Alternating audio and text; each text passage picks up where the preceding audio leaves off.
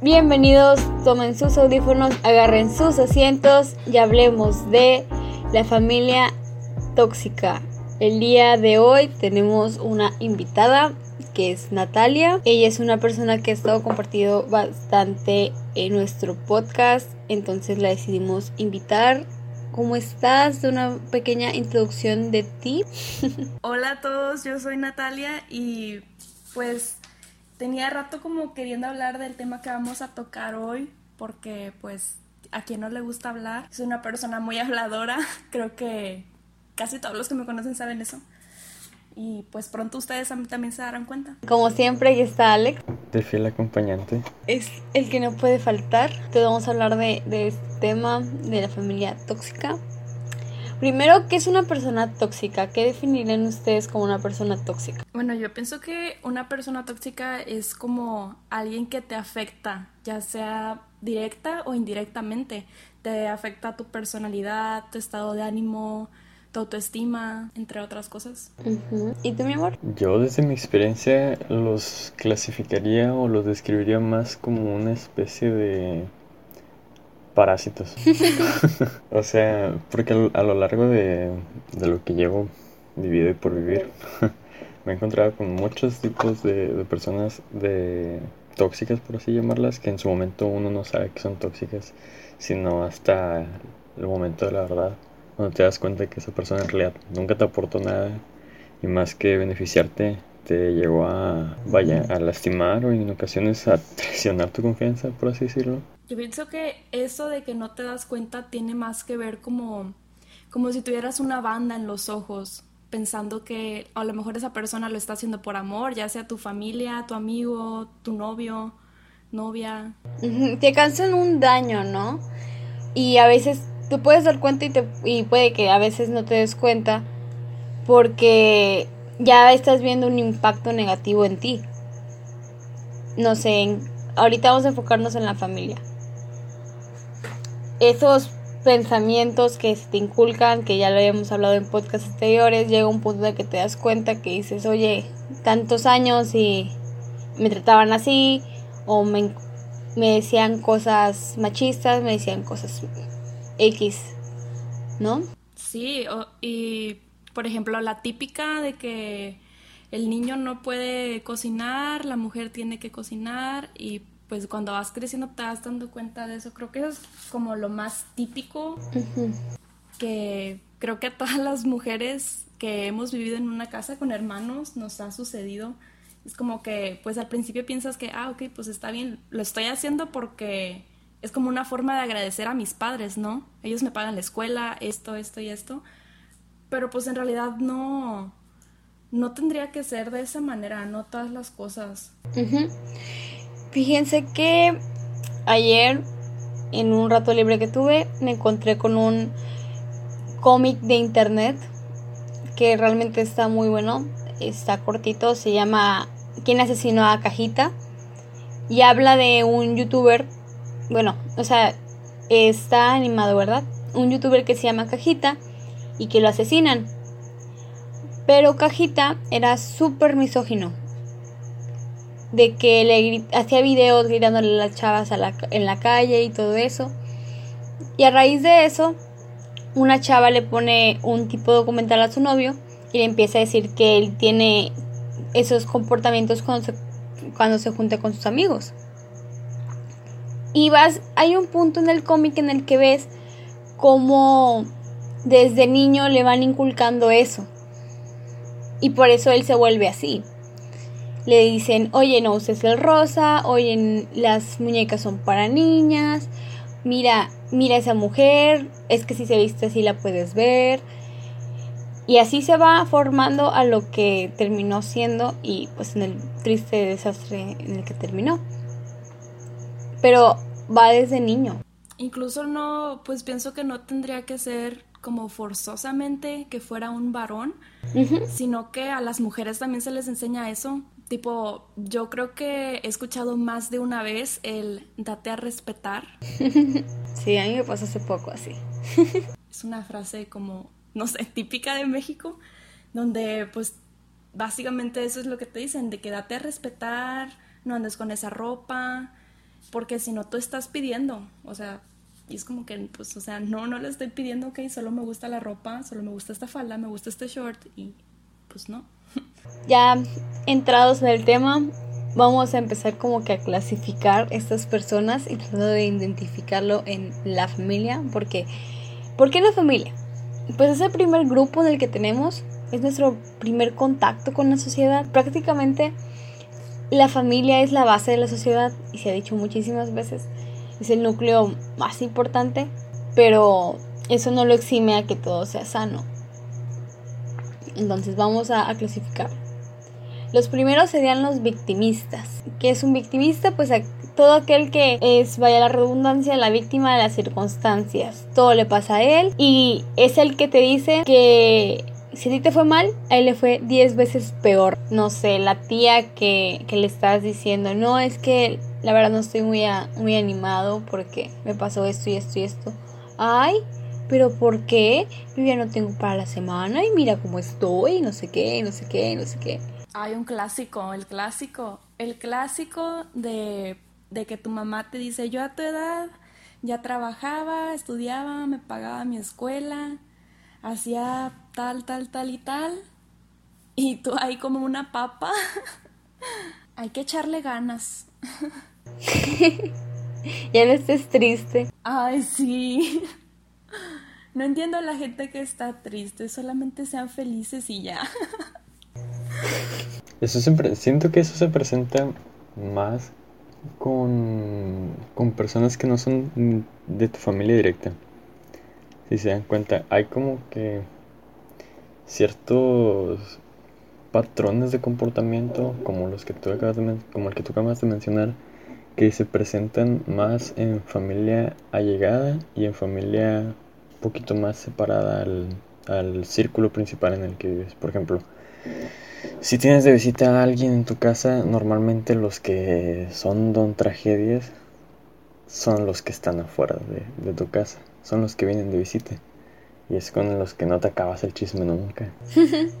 O también, oh, un clásico, un clásico, como cuando les cuentas a tus papás o en general a una persona mayor de tu familia que pues te sientes estresado por X o Y, la escuela, el novio, los amigos, no sé. Y te dicen, pero tú a tu edad, ¿de qué te vas a estresar? ¿Qué te puede preocupar tanto? Creo que todos hemos oído eso. a todos nos ha pasado eso. y yo creo que para tipo reflexión para los escuchas. Neta, así tengas 5 años, algo te puede estar preocupando. Así que tú tampoco hagas eso de que, ay, ¿por qué tan chiquito y tan con preocupaciones? O sea, los problemas son equivalentes a tu edad. Maybe el niño está triste porque, no sé, un amigo se peleó con él y eso no significa que sea menos importante sí. del problema que tú tengas. Porque estás viendo que él está chiquito y está teniendo sus propios problemas. No los vas a comparar con otros que son los tuyos que están más grandes. Sí. O sea, para él, en su pequeño mundo, eso es un gran problema. Y, y lo puede deprimir o lo puede entristecer lo mismo que a ti no tener trabajo, por ejemplo. Sí, me acuerdo que una vez una maestra en la prepa nos dijo una frase, la verdad no recuerdo de quién era, pero era de que todas las batallas son batallas o sea, por más pequeña, por más grande que sea, como tú dices, en su pequeño mundo, esa es una gran batalla, porque poniéndolo en proporción de lo que ese niño ha vivido, de lo que ese niño ha experimentado, eso es algo difícil. Si tú pones en proporción con tus experiencias ya un señor de 40 años, o sea, obviamente que a lo mejor no te va a estresar tanto si tu amiguito no te, no te responde el mensaje o si te contestó feo. Pero para ese niño sí, porque ese amiguito es el amiguito que él ve todos los días cuando él va a la escuela. A lo mejor es su único amigo. Así es. Por eso bien se dice que uno no tiene derecho a enfermar los problemas de los demás. Sí. Bien lo dijimos la emisión pasada del podcast. No, te puedes poner a, criticar los problemas de, de, los demás porque no sabes bajo qué circunstancias está pasando esa persona. No sabes si está en una situación delicada con su familia, si él no está en un estado mental estable, mental o emocional, no sabes qué puede estar pasando por su, por su cabeza. Entonces no es, no es justo el, el, el hacer menos lo que él piensa o bajo lo que está pasando solo porque tú lo sufriste hace unos años atrás y crees que eres el ejemplo de un martirio. Sí, yo pienso que a lo mejor pues se les olvida, ¿sabes? Como dices, es algo que ya lo viviste hace muchos años que a lo mejor pues se te olvida. Como si me preguntas cuáles eran mis problemas cuando estaba en el kinder, pues ¿qué te puedo responder? Que un niño me quitó una paleta. y obviamente si lo comparas ahorita con otros problemas que tengo, pues no es nada pero generalmente pues se te olvida y si ves a un niño que le quitaron su paleta y está llorando, le dices, hey, no llores, está en, pues, en otra paleta, güey. y regañas al otro huerco porque anda quitando paletas, hijo de su chingada madre. y ya, fin del problema, sí, sí tienes toda la razón. Pero bueno. Sí, sigue siendo esencial el no minimizar los problemas de los demás, porque volvemos a lo mismo, no, no sabes bajo qué circunstancias esté pasando, o siquiera porque pues un niño de esa edad que no tiene armas con las que combatir un, problema de ese tipo, porque nunca lo ha sufrido. Exactamente, nunca lo ha sufrido, entonces no tiene experiencias previas, no sabe cómo solucionarlo, tal vez. Y bueno, vamos al siguiente, que son los que critican. Mm. Los que creo que de ahí hay... La tía. Ejemplos de sobra. Yo creo que ahí caben cuando te comparan con tus primos. Uf, sí de que, ay, ¿a poco traes eso? No, si mira, dice Joselito, no, él no. No, es ni siquiera con tus primos, con tus propios hermanos. con tus propios hermanos, sí, es lo que yo iba a decir. Y eso, creo que eso es algo que causa bastante problema cuando es con tus propios hermanos, que te comparan con un hermano de que, ay, es que mira, fulanito le va mejor en la escuela, fulanito me ayuda haciendo esto, fulanita aprendió a hacer tortillas de harina, no sé. Y es como que, ok, yo también soy tu hijo, quiero un poco de reconocimiento, ¿sabes? Y creo que ahí también pudiera empezar cierta toxicidad entre, entre hermanos, porque pues realmente es como, esas cosas pasan más cuando eres niño. Entonces es como que piensas, ay, es que, o sea, yo quiero más el amor de mi mamá y pienso que no me lo está dando. Estás generando como celos, celos entre hermanos por querer el amor de la mamá o del papá. Y pues también entran críticas, como lo mencionamos anteriormente, misóginas, este, homofóbicas. Ay, sí, la tía religiosa clásica no puede faltar. Y ahí pues entran todos estos estereotipos de rol de género que te hacen tus papás. Me comentaban que no una vez se pintó una uña y andaban, ay, es que eres gay, ay, es que eres gay, mira, no puede ser esto porque es de gays. O, no sé, cuando un niño habla amaneradamente, porque hay niños que así hablan. Me ha tocado ver que están bien chiquitos y hablan de esa forma, y no porque hablen de esa forma significa que sean gays. Simplemente es una forma de hablar y ya le están diciendo el niño. Sí, y yo pienso que es como un problema, volvemos a lo mismo de las ideologías y lo que te enseñan porque pues realmente ser gay no es un delito y no es una enfermedad y pues no tiene nada de malo, pero pues es lo que te van enseñando en ciertas familias, no en todas, pero pues creo que en la mayoría así es, al menos en México. Y eso va causando un problema como en la mente del niño de que no, yo no quiero ser gay, no quiero que crean que soy gay, que soy gay, voy a hacer esto que no es nada gay y van a decir, oh sí, felicidades a mi hijo, eres un campeón. Todo por no ser gay. Mientras que si la hija hiciera lo mismo, pues se vería con otros ojos.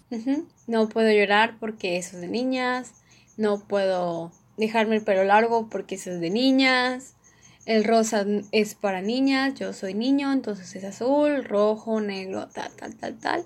Pero rosa no. Este, no puedo jugar con algo que no sea carros, porque si juego con muñecas van a creer que soy niña. No puedo ser sentimental, porque también es de niñas. O sea, hay muchísimos, muchísimos que le prohíben a los niños. Yo he llamado varias veces la atención a mis papás cuando le dicen a mi hermano que está llorando como niña. Como que, dude, yo soy niña y no chillo tanto. No me insultes, por favor. Sí. Y bueno, pues también creo que eso es una de las cosas que está como que mal que lo enseñen, ¿sabes? Que enseñen que está mal llorar o que está mal tener sentimientos cuando pues en realidad no. Es, es una emoción completamente normal como las otras. Y es como algo que, que, te lo enseñan y luego lo vas reprimiendo porque te enseñaron que eso está mal. Y he conocido bastante gente así que es de que dice, no, es que yo no puedo mostrar mis sentimientos en público, yo no puedo eh, demostrarle a alguien que lo quiero porque a mí me enseñaron que eso no, que eso no está bien. Que a uno lo hace ver débil, sí.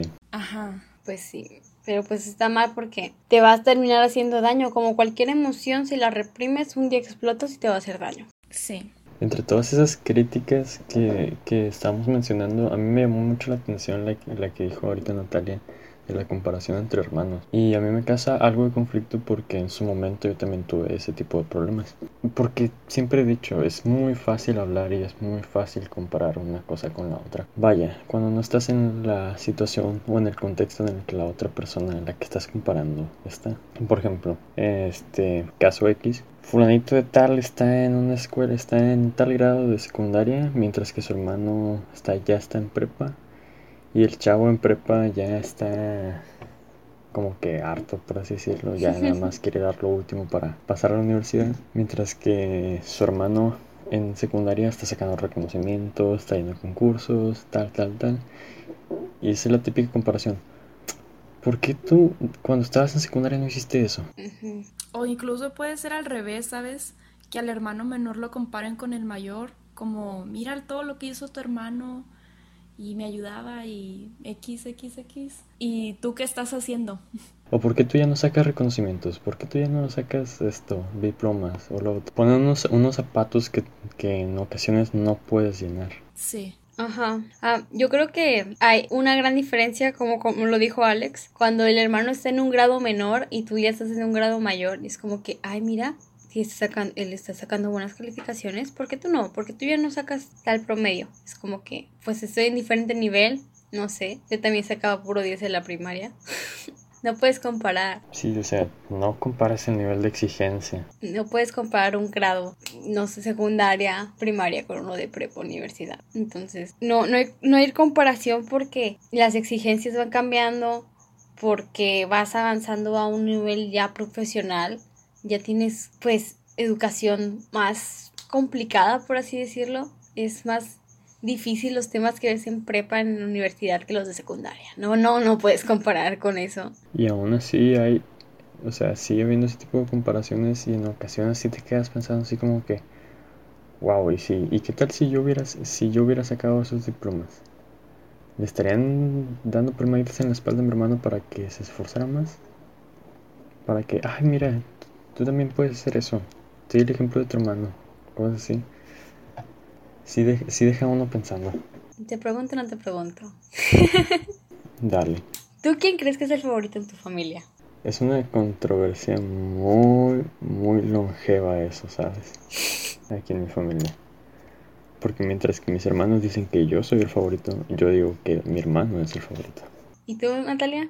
También pienso que es algo bastante difícil de responder porque ahorita ah, tengo una hermana de un año y pues es de que todos la chiflamos, todos la queremos, pero en realidad no sé si ella sea la favorita, porque tengo, o sea, somos tres, es un sí, bebé. es un bebé, o sea, ¿cómo no la vas a querer y cómo no la vas a chiflar? Pero... Bueno, entre tu hermano y tú, ¿qué es el que, lo que tiene más tiempo? Todavía no entra el ranking la niña. espera, tengo tres, tengo tres hermanos. Ajá. Ah, sí, tengo dos hermanas, dos hermanas y un hermano varón. Y yo pienso que... Está con que solo tenías el niño. Sí, ya pasó mucho tiempo, amiga. Pero yo pienso, yo apostaría a que el favorito es el varón. Es el único niño. Porque, sí, o sea, todo lo que hace, lo que hace mal, se lo perdonan, ¿sabes? Y por eso estaba diciendo como que cosas que puede hacer un varón que las haga una niña y regañas a la niña. O si va tu hijo y hace, y hace cosas que tú no permites a tu hija que haga, pero con, con la hija de otro, pues ahí estás felicitando al hijo, cuando pues no debería ser así. ¿Y tú, babe? Ay, mi hermano. Sobrado. Ay, tu hermano ya está bien grande. Ya me siento señora. No, sí, sobrado, puedo decir que Fabián. Casi ni se nota. Con mi mamá. Con mi papá sí creo que soy yo. Pero con mi mamá, que es con la que pasamos la mayoría del tiempo, Fabián. Sobrado. Y siempre te van a negar quién es el favorito. Nosotros cuando empezamos a fastidiar con eso de quién es el favorito, quién es el favorito, no nos contestan. A todos los recogimos de la calle, los queremos igual. Ay, odio cuando contestan eso. Porque no es cierto. Porque es como que, sí, o sea, no es cierto. O sea... Es para que ya no, ya te caigas, ya no estés molestando. Obviamente tienen su favorito. Y ahí se, ahí se acaba el amor incondicional de, entre padres e hijos. Ah, el amor incondicional no existe, ya lo hablamos el podcast anterior. Pero bueno, vamos a la siguiente, el siguiente. Son los agresivos. Esos que, para empezar, provocan una inseguridad. Te tratan de ver débil y se aprovechan de eso. Puede ser verbalmente o hasta físicamente. Mm, no, me no me han tocado experiencias con ese tipo, la verdad. No sé ustedes. Mm, yo creo que sí, pero no como que directamente. Como había dicho antes, pues la violencia puede ser directa o indirecta. Creo que es, e, e, ese podría ser el clásico ejemplo de cuando estás viendo la tele. Por ejemplo, me acuerdo que antes cuando íbamos de que a la casa de mi abuela había nada más una tele y pues todos nos peleábamos por ver la tele, por ver quién, quién ponía qué canal. Y me acuerdo que siempre le daban la preferencia a mi hermano porque mi hermano hacía un berrinche de que él quería ver la tele y él quería ver lo que él quería ver. Mm, este es manipulación. es el siguiente. Bueno, eso.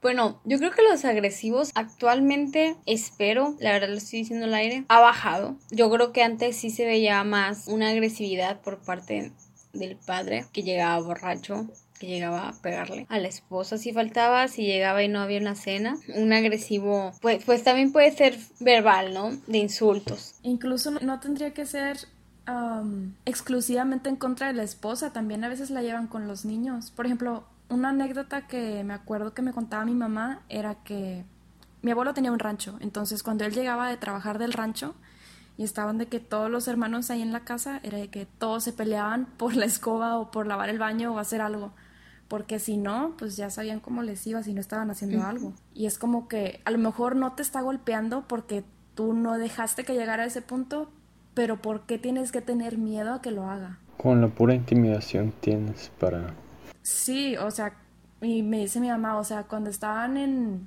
en un lugar público y estás haciendo un berrinche, no te van a hacer nada, nada más te miran con unos ojos fulminantes que ya sabes que lo que te espera cuando llegues a la casa.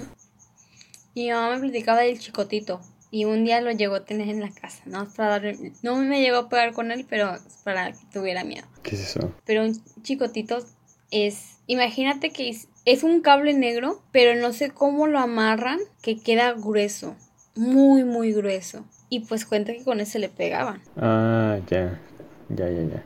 Es el trenzado, sí. Te digo, nunca me llegaron a pegar con ese, pero sí me imagino cómo dolería porque estaba pesado. ¿Qué dices? Mejor no probarlo. sí, quién sabe dónde quedó, la verdad. Se perdió con el tiempo. O lo tiré, quién sabe. En una vez que lo vi lo escondí. Pero no, sí, sí está muy pesado, la verdad. Y pues también puedo comprender que te peguen con la chancla.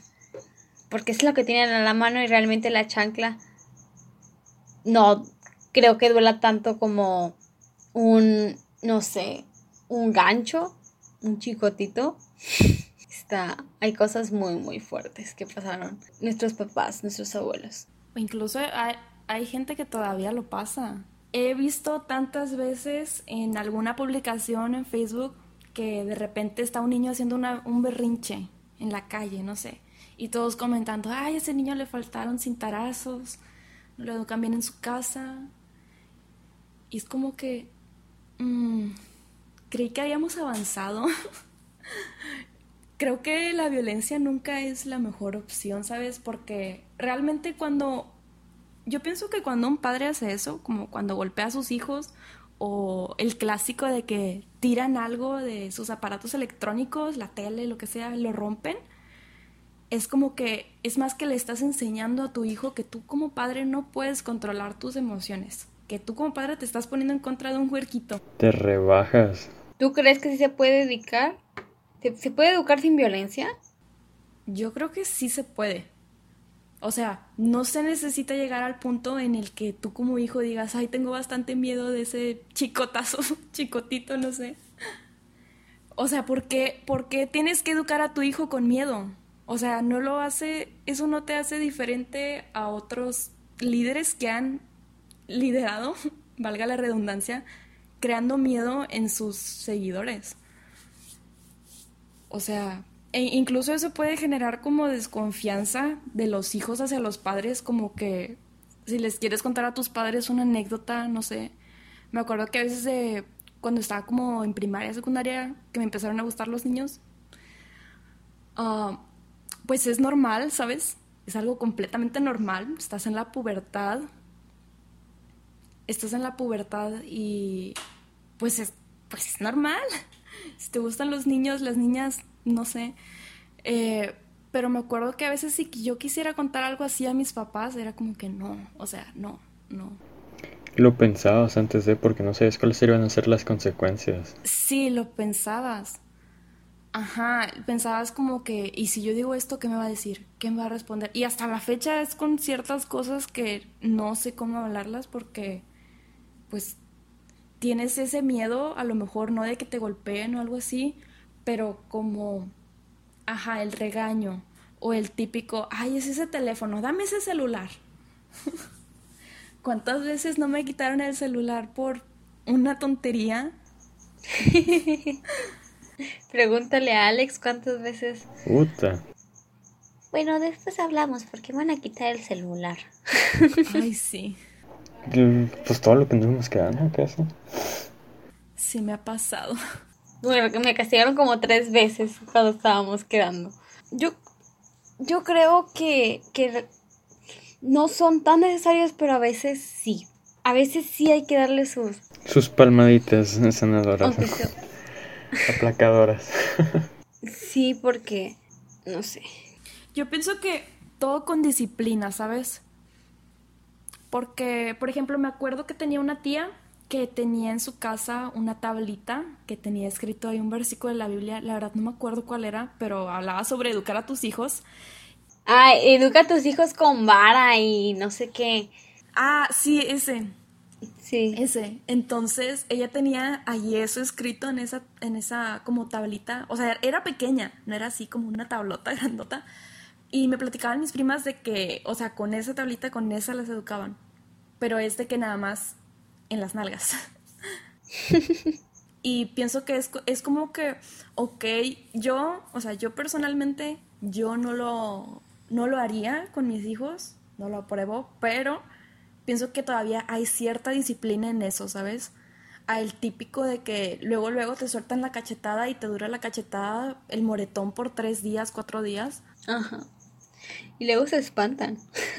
Ajá, o sea, todavía eso es un poquito más civilizado, más disciplinado, como con el puro propósito de educarte, ¿sabes? A mí me ha pasado que, a veces me han pegado y se han pasado y me han dejado marcas y después nada así, ay no. me acuerdo muy bien de una vez que iba, a ir a unas albercas y, me pegaron, no me acuerdo por qué pegar. Pero pues para ir a las albercas yo, yo iba con mi blusita de tirantes. Entonces ya iba por fuera, ya andaba con mis cosas casi casi que, que, en la camioneta ya y que me lo vea viendo mi mamá. Te hice un moretón y dije, ah, sí, pues es el golpe que me diste y se queda ay, ponte un suétercito, ponte es como que no, voy a la playa. Bueno, no iba a la playa, a ver, iba a unas albercas. Y pues ya no queda con qué esconder eso, o sea. Deja tu. deja tu la marca, el moretón que te deja. Te deja con, con, con el recuerdo vivido de cómo estuvo esa vez. Sí. Yo, yo también por ese lado apoyo el punto de Natalia en el que no creo que educar con violencia sea una, un método. Es que yo siento que no es una violencia extrema está mal, pero en cierto punto sí hay que darles a veces sus, sus apes, su jalón de orejas. Lo digo más que nada porque lo hago yo con mi hermano. sí, que a veces se pone muy nefasto, muy nefasto. Y para que se le baje esa nefastez hay que darle un zape y ya se resetea. Se resetea. Historia O sea, es verídico. Ayer estábamos cocinando y se puso así muy, muy nefastito. Es más, este, andaba tan nefasto que le pedí que abriera una lata de tomate y la abrió mal. Entonces al quererla abrir saltó todo tomate. Andábamos y le di un zape y ya, se te quieto. ya. Anduvo muy bien. Se le reseteó el chip. Sí, o sea, yo creo que a veces sí hay que darle un zafecillo. Digo, no por cualquier babosada que esté haciendo le vas a pegar al niño, pero sí de vez en cuando no está mal. Para corregirlo, yo siento que sería, al menos de mi parte, sería más por castigos, por disciplina. Si tengo cierto respeto, cierta distancia hacia los castigos físicos, por ejemplo, el, el golpear al niño y así sí me dan algo de cosas. Pero, por ejemplo, si me llegaran a hacer un berrinche, también le haría la misma mirada que, que dice Natalia. Y nada más le diría, vas a ver cómo te van en casa. Con, con, porque a veces que hasta con el puro miedo tienen ah, sí. para comportarse. Que cuando estás en, en la calle no te vas a poner a pegarle en la calle al niño. Sí, obviamente. Eso está súper mal. Mm. Hay gente que sí, créeme. Me ha tocado ver en las filas de los supermercados a algún niño que le está haciendo una berrinche a su mamá y le dice, no me da vergüenza corregirte aquí, que toda la gente te vea. Sí, a mí también me ha pasado. A ti es el que te debería dar vergüenza. Y pues en realidad creo que no es algo de vergüenza, porque pues desde su perspectiva el papá lo está educando. Pero... A ojos de los demás. Ajá, exactamente. Y, y ahorita que dijiste lo de los moretones ya, me estaba acordando que una vez me pasó eso, o sea, me dejaron de que un moretón y era de que todos los días que me lo veían me decían, ay, mira qué feo traes ese moretón. Y era como que, no manches, o sea, tú me lo hiciste. Pero era de que, qué bárbara, ya pórtate bien, ¿sí? Como que... Recriminando a uno. ¿Ves lo que provocas? Exactamente. sí. ¿Ves lo que hago? ¿Ves lo que me haces hacer? Cuando pues en realidad creo que no debería ser así. Para todo hay métodos, yo pienso. Y eso, eso entraría en la categoría, en la nueva categoría, que son los manipuladores. sí, pienso que eso sí pasa, de que todavía pasa, porque incluso aunque no fuera con golpes como pues como dices de que a Alex le quitaron el teléfono, es como que... A mí no. Pues le piensas un poco... No, a mí. Ah, a ti. A mí. Bueno, a Jasmine, Alex. es como que le piensas dos veces antes de hacer ciertas cosas. Porque dices, no, a ver, esto que me, va, me van a quitar el teléfono, me van a dejar de dar dinero, eh, me van a regañar, a lo mejor no con castigos físicos, porque pienso que eso es algo ya muy viejo como que ahora hay tantas cosas con las que puedes manipular a una persona. Saben, es que cuando eres niño no siento que pueda haber tanto castigo. Yo me acuerdo muy bien que cuando estaba en kinder, yo creo, este, mi mamá me regañó, me regañó y me castigó. Qué memoria tan vívida. y me dijo, ¿sabes qué? No vas a agarrar tus juguetes. Vete a tu cuarto. No puedes agarrar absolutamente nada. Y es que me acuerdo muy bien porque siempre me lo dicen y porque yo me acuerdo también. O sea, como lo dicen tanto y pues yo también me acuerdo, entonces nunca olvidarse. Y yo le dije a mi mamá, quítame lo que quieras. No me dejes salir, enciérrame, quítame los juguetes. Pero ¿sabes qué? Mi imaginación nunca me la vas a poder quitar. Y me subí a mi cuarto y me senté en mi cama y me quedé imaginando cosas. Y yo estaba muy entretenida. me quitaba mis juguetes y estaba como que, ah, bueno, te me cuidas. eso también tiene que ver mucho con la actitud del niño. Sí. O sea, como con la forma en la que el niño se toma las cosas. Definitivamente, porque hay niños a los que si les haces eso actualmente se les va a cerrar el mundo Sí. completamente. Sí, pero pues también son niños que se han vivido con la tableta. Y pienso que eso también tiene un poco que ver como con la inteligencia de cada niño. Como hay diferentes tipos de inteligencia, yo pienso, Yasmin, que tú tienes una inteligencia que, la verdad no me acuerdo del nombre, pero es de que muy creativa, tú eres muy imaginativa. Entonces, a lo mejor si eso se lo haces a un niño que no tiene ese mismo tipo de inteligencia que tú, como dice Alex, se le va a cerrar el mundo. ¿Por qué? Porque a lo mejor nada más jugaba con sus juguetes, era lo único que le entretenía, ¿sabes? Pero cuando eres niño yo creo que juegas con todo, ¿no? Esos amigos hasta con las hormigas, o sea. Sí, o sea, te quedas. Mi hermano, mi hermano tiene chorros de juguetes. Chorros. Y pregúntame cuántos están aquí. La mayoría de los juguetes que tiene están en Monterrey porque no juega con ellos. Se pone a hacer origamis. Se pone, le compraron unas bolitas magnéticas, se pone a jugar con las bolitas magnéticas. Tú lo dejas sentado, o sea, ese niño agarra una pluma y una liga y se pone a hacer mil y un juguetes.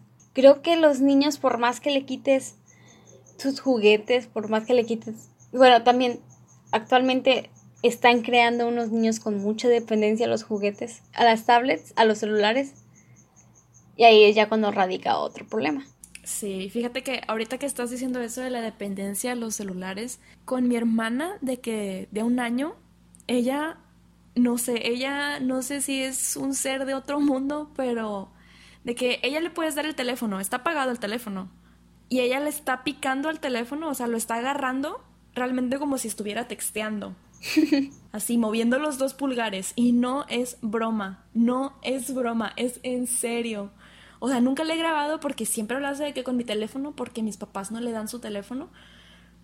Pero me quedó wow.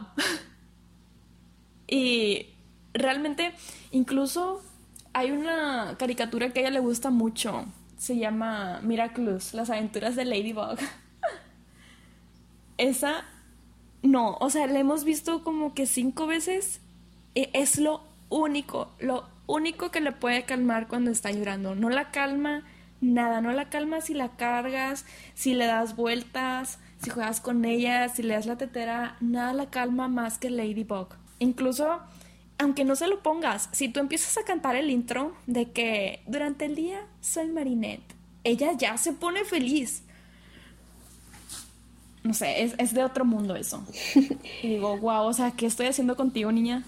Y mucho, muchas, mucho, mucha atención con eso de darle celulares a los niños, porque aparte de, de problemas como la vista, la dependencia celular, puede causarle el dedo de beisbolista, me parece, se te rompe ahí un tendoncito que causa malestar en el dedo porque no es natural el movimiento que hacemos cuando texteamos. Entonces te tienen que poner un yeso y pues es un pez. Así que tengan muchísimo cuidado inclusive nosotros ya de grandes también. Tengan mucho cuidado por cuánto tiempo pasan en el celular. No se pasen en la computadora. Luego queda uno todo artrítico ya.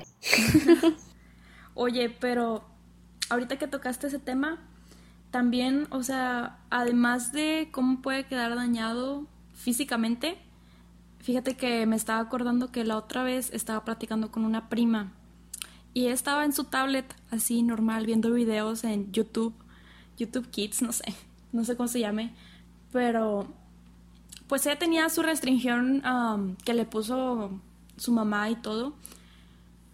Y luego de repente de que estaba viendo un capítulo, no sé de qué era, pero era de una niña jugando con muñecas, así literalmente, y tenía varias muñecas así de que rubias, pelirrojas, y tenía una muñeca de tez oscura, una muñeca morena. Y luego ella ve a la muñeca y me dice, she's not pretty. Me dice, ella no es bonita, because she's dark, porque es oscura. Yo como que, ah, niña, ¿qué estás aprendiendo?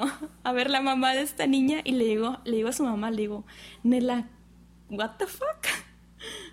O sea, tienes que controlar más lo que está viendo porque incluso con la restricción parental tú no sabes lo que... El contenido que puede haber en el Internet. Ajá.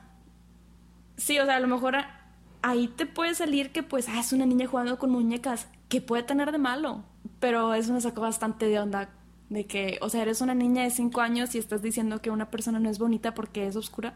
Fíjate que eso que acabas de mencionar es objeto de mucha controversia actualmente porque se dice que en la red, en la subred de YouTube, que es YouTube Kids, hay mucho contenido que en realidad no es apto para niños y contiene mucho mensaje subliminal, por así decirlo, o es material con intenciones, vaya, oscuras, disfrazado de, de ¿cómo se llama? De material infantil.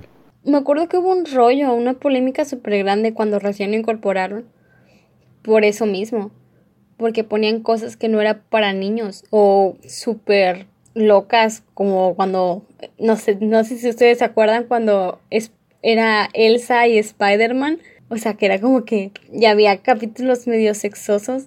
Wow, eso no lo sabía. Sí, hubo un pedo.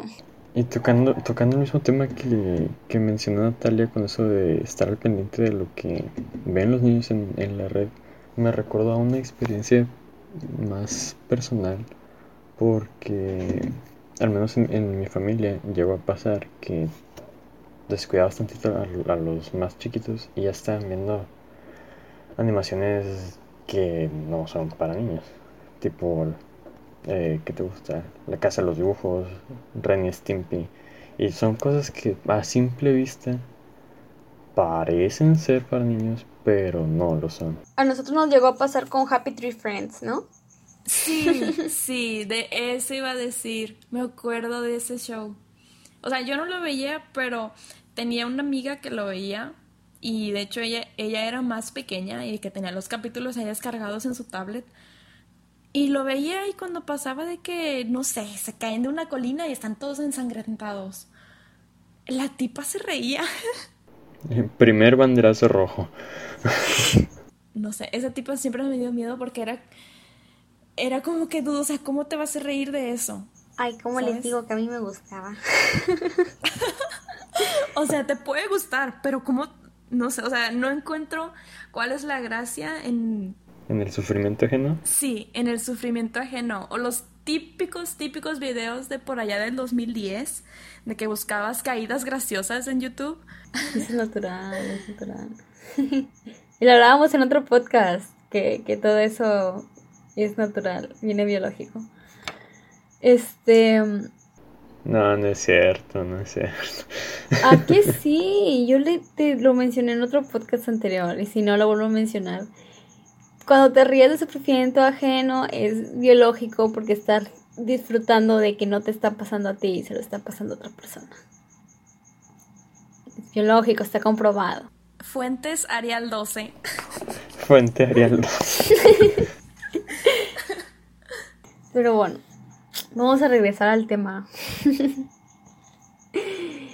Las siguientes son los narcisistas. Son los que se creen perfectos y creen que nadie les puede llevar la contra porque pues son perfectos. ¿Cómo alguien les puede llevar la contra? Hay muchos ejemplos en esa parte. A ver, ustedes el de porque soy tu madre y me respetas, caer- caería en cuál? ¿En manipulador? Yo siento que caería en el de manipulación. Sí, porque realmente no te está dando otra alternativa ni una razón. Es porque sí y ya. porque yo lo digo. O sea, es como que ya, lo dijo y te aguantas. Y eso es cuando tú tienes un súper argumento y es como que, oye, no, no te estoy diciendo nada, estoy dando mi punto de vista. No me estás faltando el respeto, respétame. Uy, sí. ¿Cuántas veces no me ha pasado eso? El clásico cuando estás defendiendo, pues, lo que piensas y es de que no me faltes el respeto. O que estás explicando cómo pasaron las cosas y es como que, no, no es cierto, soy tu madre y te callas. O también, bueno, ahorita que dijiste eso de cuando estás explicando cómo pasaron las cosas, me hace recordar una ocasión en la que había tenido de que una discusión con mi hermano y pues yo antes de que reaccionaba un poco bastante mal cuando discutía con mis hermanos o así y era de que pues por ejemplo mis padres ya pensaban de que así era, esa es mi forma de ser de toda la vida, de que ya nunca jamás voy a cambiar. Y luego les estás explicando algo de que no, oye, pero es que él me hizo esto y yo no le hice nada. Y es como que, no, yo ya te conozco. Un clásico.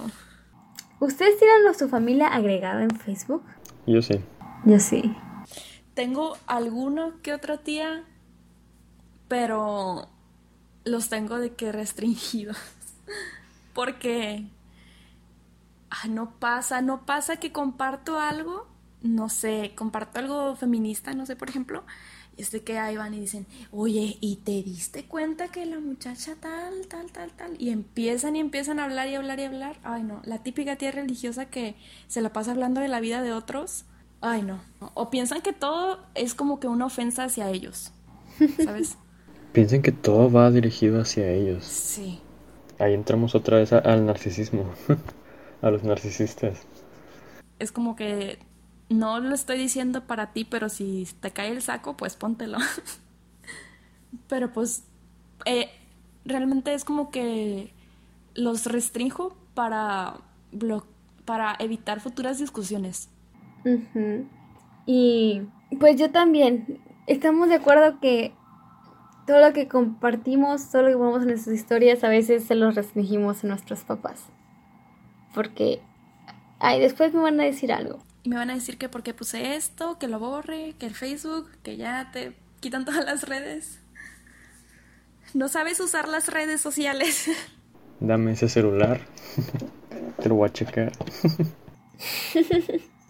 Bórralo para que lo quieres ahí. A ver, ¿con quién estás hablando? A mí en lo particular nunca me ha pasado, nunca he tenido ese tipo de problemas. Antes, antes sí tenía restringido, pero actualmente ya no, porque al menos yo nunca he tenido ese como ese tipo de problemas con mi familia. Por eso es que de repente estoy tan callado en, esta edición, porque no, no me relaciono con muchos de los ejemplos. Eso es bueno, pero malo para el podcast. Ay, pero vas a decir que nunca tuviste problemas. Por subir cosas a redes sociales, no. Pero por ejemplo, por defender mis puntos de vista, por dar mi versión de la historia, eh, cosas así, pues obviamente como todos, ¿verdad?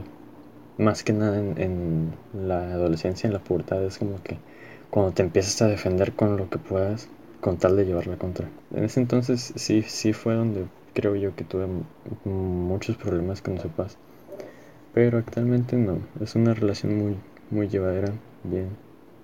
Y casi no hay discusiones. Pero estamos de acuerdo que, que familia tóxica puede ser desde papás, hermanos, hasta tías, tíos, abuelos. Eso sí, eso sí. No todo es, pues, familia nuclear. También es extendida. Y por lo general, ahí es donde hay más conflicto, porque no son personas que a pesar de que son sus familias, no quitan que sean personas externas a ti. Uy, sí, que es tu padrino, él te cargó cuando tenías tres años, cuando todavía estabas en pañales. Y ya con eso tiene, creen que tienen derecho de criticar y hacerte ver la, la verdad, entre comillas. Sí, ok.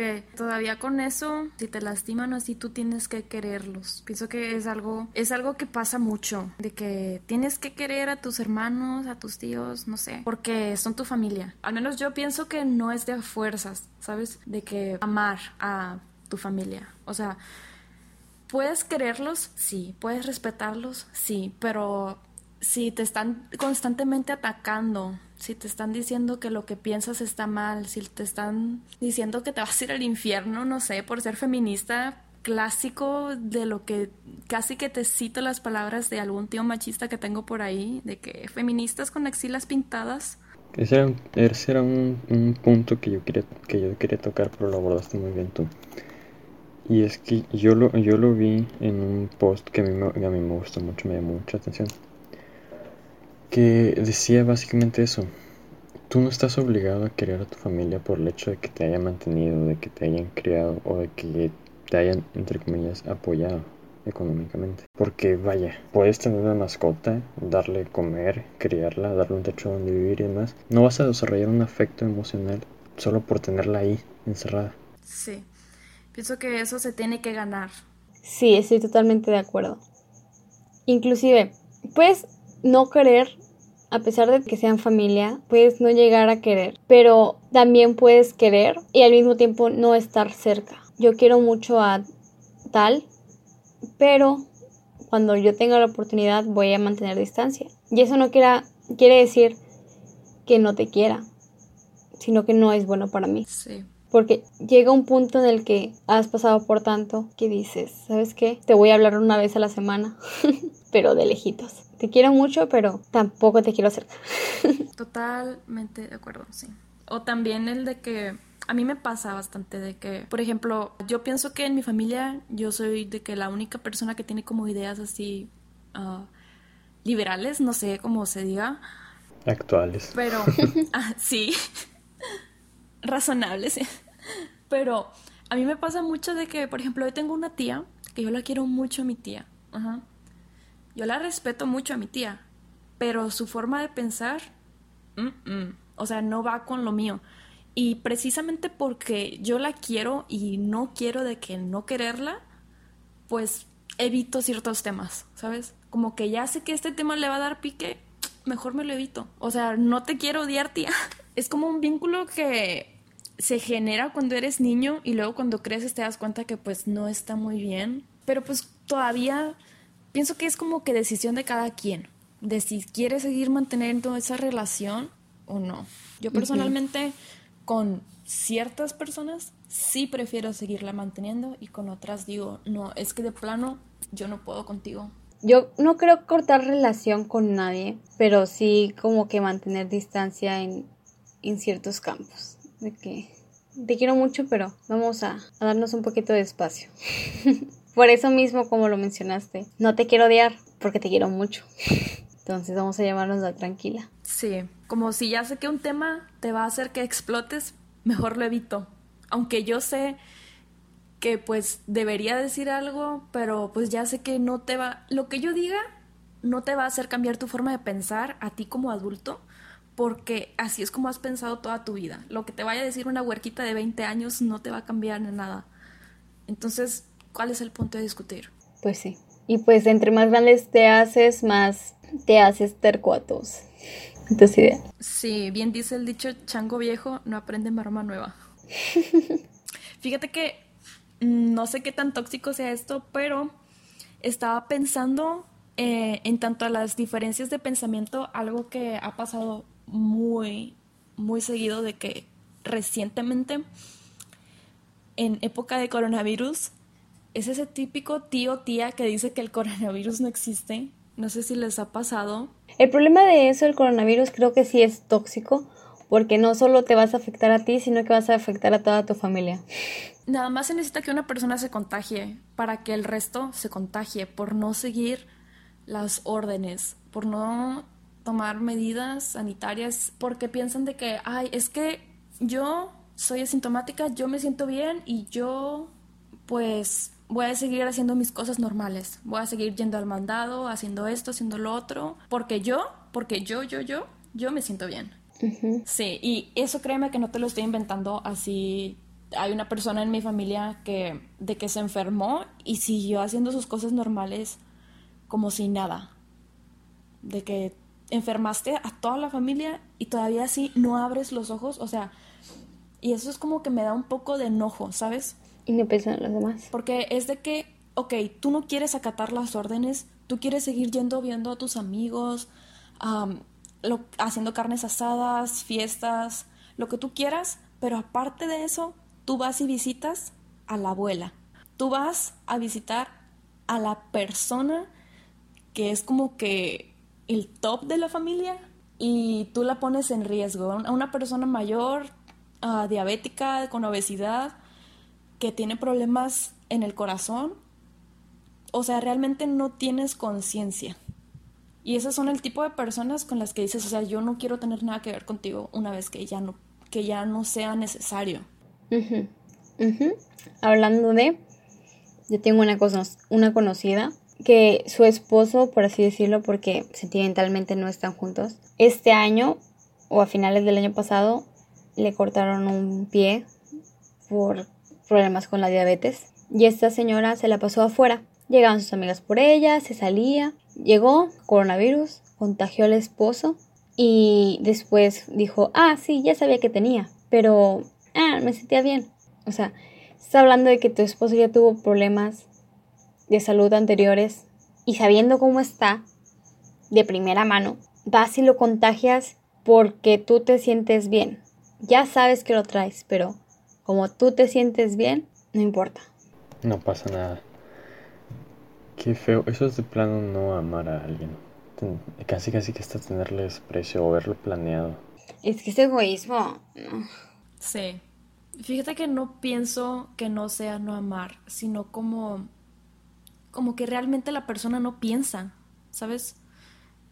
Y pues realmente hay personas que no los puedes culpar por no pensar porque pues así son. Y serán tu familia y todo lo que quieras, pero pienso que eso no los hace una persona que merezca mi respeto, como alguien que sabes que se está muriendo tantísima gente, estás viendo como tu propio familiar doctor está sufriendo con todos los casos que hay en el hospital y tú no pones un granito de arena de tu parte. Ah, al contrario, tú no te importa, ni siquiera te interesa educarte al respecto. Eso sí es una persona tóxica. Y ahorita está súper marcado la diferencia. O sea, sabes cómo está la situación, pero como tú no crees, no te importa ir a contagiar a otras personas. Sí, pero luego cuando ahí esté muriéndose tu familiar, está en una tumba, Dios no lo quiera, ahí vas a estar, ay, me lo mataron. Los doctores. Me lo mandaron los doctores. Cuando pues en realidad, güey, ya sabes cómo está el sistema de salud en México, ya sabes que está de la cagada, por no decir otra palabra, y todavía sí, a ti no te importó, seguiste haciendo tus compras normales, seguiste haciendo tus fiestas, y ahora estás aquí llorándole a un Dios cuando pues realmente Dios sí te cuida, ajá, pero tú tienes que poner a tu parte.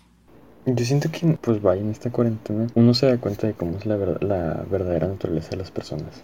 Y más conviviendo día a día con ellas. Queda muy en claro si la persona es egoísta, si en realidad le interesa el bienestar de los demás o si es una persona como tal, tóxica, así de plano. Solo con, con estar ahí comiendo con ella al lado todos los días.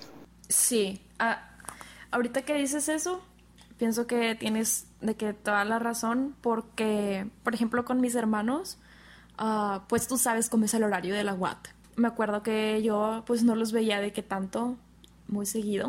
o sea, sí los veía, de que en la mañana y luego en la noche. Sí, a mí también me pasaba. Pero así de que llegar a convivir, convivir tanto con ellos como en esta cuarentena, es como que descubres cosas de tus hermanos, de gente que vive literalmente al otro lado de tu cuarto y no los conocías. Por ejemplo, hay, una, hay ciertas actitudes de tus hermanos que te pueden molestar. Um, a mí personalmente me molesta mucho ver a las personas que tienen los codos arriba de la mesa. Ay, yo sí como. Me molesta. A mí me, yo no puedo estar en una mesa donde están así sentadas las personas. Y yo realmente me doy cuenta de que es algo que yo no lo había notado en mi familia porque siempre comía las carreras y me di cuenta de eso y este que le digo a mi hermano, no pongas los codos arriba de la mesa. Y me dice, no, pues es que ya acabé, es mi espacio, estoy en mi casa, nadie me está viendo. Le digo, es que no, porque, o sea, no toda la vida vas a estar en el encierro, no toda la vida vas a estar nada más tú solo y luego te va a ser más difícil educarte después. Pero bueno, vamos a regresar al tema. Realmente no sé qué concluir, pero aléjense de las personas tóxicas. Ah, como ya dije anteriormente, traten de no pelear con las personas tóxicas porque pues no vas a sacar nada si tu tío, tu tía, tu primo tiene un pensamiento diferente al tuyo, no pienses que lo va a cambiar nada más porque tú se lo vas a decir. No pienses que lo que tú les digas les va a hacer cambiar su forma de pensar que han tenido por más de, no sé, miles de años. Así son. Entonces tampoco te sientas ofendido cuando están criticando a personas Ah, con las que a lo mejor tú te pudieras sentir identificado, porque realmente así son. Tú no puedes cambiar la naturaleza de otras personas, solamente trata de evitarlo y ya. Yo creo que ahí sí puede cambiar, aunque la persona piense totalmente distinto. Porque estoy segura que ninguna de, nos, de nosotros pensaba como antes. O sea, todos hemos cambiado de parecer hasta no queriendo. Yo la verdad no creo que se pueda cambiar. No creo. Porque eh, si tú quisieras cambiar una persona, eso, eso requeriría que la persona quisiera cambiar. Y pues no. Eh, la mayoría de los casos las personas no quieren cambiar su forma de pensar, piensan que así es como están y así siempre va a ser, eso es lo correcto. Y si tú vas y les dices que el azul no es azul, como ellos siempre lo han pensado, y que hay diferentes tonalidades de azules, pues van a decir, no, pero es que todos se ven iguales y esto así es y así tiene que ser, porque así me lo enseñaron y tú no me vas a hacer cambiar. Sí, no, en general, nunca te rebajes a, al nivel de una persona que está mal a tu punto de vista. Porque va a ser imposible cambiar. A lo mejor sí lo logras, pero va a ser muy difícil. Las personas son necias por naturaleza. Sí, exactamente. Porque eh, volvemos a lo mismo, son personas que piensan que ellos están bien. Ajá. Y ellos ya pasaron por su desarrollo. Entonces, por ejemplo, yo no soy la misma persona que era hace un año, hace dos años. Ajá. ¿Pero por qué? Porque yo sigo en una etapa de desarrollo, sigo aprendiendo y aparte de eso, soy una persona que tiene una actitud abierta hacia, hacia entender las opiniones de otras personas, básicamente. Y pues a lo mejor yo antes no pensaba que el azul tenía diferentes tonalidades, no sé, por ejemplo, pero después pues fui aprendiendo, vas aprendiendo, vas viendo artículos, vas viendo cosas científicas que te dicen que sí, hay varias tonalidades del azul, amiga. Y ahí es cuando dices, ok, ese, yo estaba mal y lo sé que estaba mal, pero gracias a que yo quise cambiar eso, que yo dejé que entrara nuevo conocimiento a mí, ahora pues puedo decir que cambié para un bien. En eso, en eso sí tienen mucha razón ambas. Pero en este caso hablamos de gente que se desarrolló completamente o en su mayoría como una persona tóxica. Entonces al hablar de personas tóxicas es muy difícil que, que este tipo de personas cambien su perspectiva. No se desgasten tratando de, de cambiar una persona tóxica porque no, no, es, no es algo probable. Y siendo un familiar, evítense la, evítense la pena de salir peleados. Así como lo mencionamos ahorita, no vale la pena estar constantemente en un ambiente de hostigamiento y de acoso entre familia, o sea, entre padre e hijo o cualquier situación que sea en la que se presente. No vale la pena estar duro y darle el uno contra el otro. Mejor mantengan su distancia para evitar futuros conflictos o futuros desapegos. Mi conclusión es que la familia no se escoge, no te dan a elegir quién va a ser tu familia, así que tú los puedes querer o no querer, no estás obligado a absolutamente nada. A, tú si estás pasando una situación de violencia, sal de ahí.